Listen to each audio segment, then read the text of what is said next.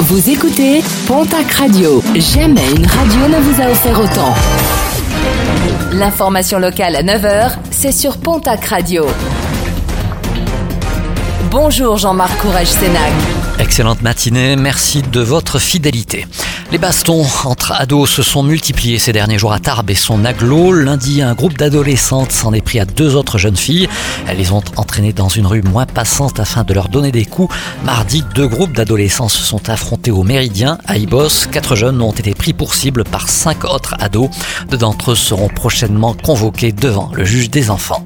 Œil tuméfié, bleu et plusieurs jours d'ITT pour un homme de 46 ans dans le Gers. Ce dernier affirme avoir été lynché dans la nuit du 27 au 28 août dernier et alors qu'il avait été placé en cellule de dégrisement au commissariat d'Auch. L'affaire est en cours d'examen par le parquet d'Auch qui décidera de l'ouverture d'une enquête ou pas.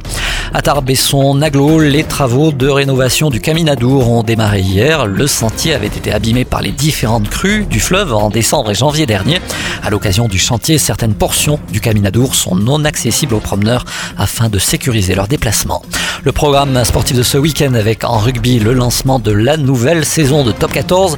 Toulouse se déplace dimanche à Bordeaux-Bègle. Autre déplacement demain, celui de Bayonne à Toulon. Pau reçoit Perpignan, toujours en rugby mais en Pro D2 cette fois-ci. La suite de la deuxième journée du championnat. À noter le déplacement de Biarritz à Vannes, coup d'envoi à 19h30. En football Ligue 1, la sixième journée. À noter le déplacement dimanche du TFC à Clermont.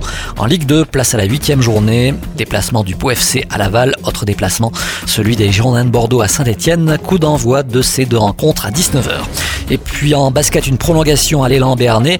Landing Sané a décidé de prolonger l'aventure avec les Verts et Blancs. Annonce faite par le club hier. Le joueur au poste 4 a décidé de prolonger l'aventure béarnaise pour deux saisons. Et puis c'est la rentrée. Les forums des associations sont nombreux ce samedi dans la région. Ce sera notamment le cas à Lourdes, Bagnères de Bigorre, Lourdes-Barousse ou bien encore Plaisance du Gers. Pour Tarbes, Pau et Mirande, il faudra attendre le week-end prochain l'occasion de découvrir les différentes activités proposées.